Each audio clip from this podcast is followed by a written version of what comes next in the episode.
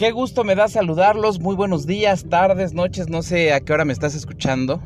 Bienvenido a este podcast que es tuyo. Verse bien, sentirse bien. Este podcast es para ti, es por ti y, seguimos aquí. Hoy no les voy a platicar de mi marca, les voy a platicar de un, uno, uno de los mejores tips que yo les puedo dar. Se deriva de que tengo molestias en la espalda baja por mala, mala este, postura al sentarme. Y recordé que no les había dado este tip.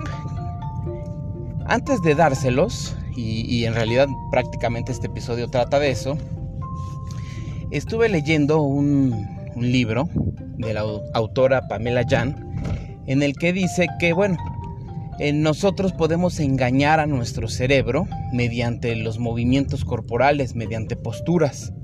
Si el cerebro tiene algún pensamiento, tú trata de decirle a tu cuerpo, ¿sabes qué? Ponte en cierta postura para que engañemos al cerebro y al final le estamos haciendo lo que el cerebro no quería que hiciéramos. Y, obviamente pues eh, me refiero a situaciones en las que a nosotros nos conviene. Eh, un ejemplo sería eh, cuando queremos llorar o estamos llorando y por X circunstancia no es el momento o no quieres, qué sé yo, digo, no voy a tocar aquí el, tema de, llorar o no llorar, lo que sí, porque pues no es mi especialidad, lo que sí les voy a, a platicar es que cuando ustedes no quieran llorar, alcen la barbilla. No sé por qué es complicado llorar o, es, o no lloras, pero con que alces la, cara y la mantengas así el tiempo suficiente que, que necesites, con una buena respiración, dejas de llorar, no, no lloras. otro ejemplo serían lo que llaman algunos autores las, las posturas de poder. Ejemplo, cuando tú te paras como un superhéroe, le estás mandando este, información a tu cerebro en el que le dices, yo puedo, este, lo que pueda suceder yo, lo, yo voy a ganar, yo lo voy a superar.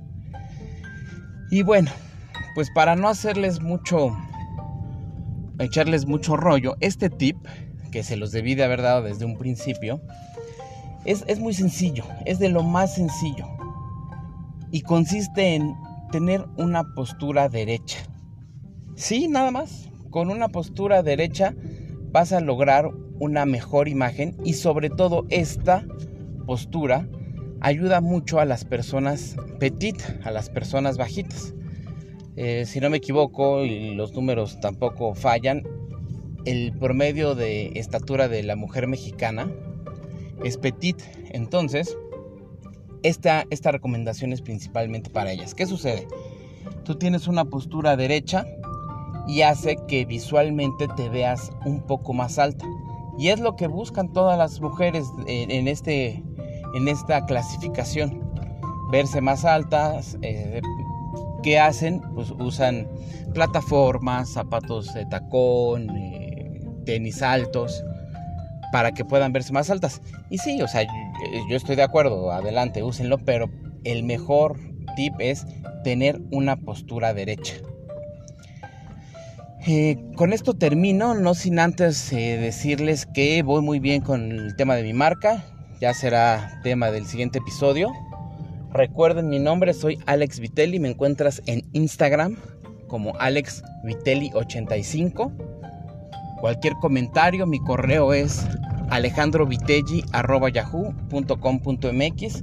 Les deseo una excelente semana, les deseo un excelente día Recuerden, lo más importante en esta vida es disfrutar cada segundo y vivirlo como si fuera el último. Les envío un gran saludo.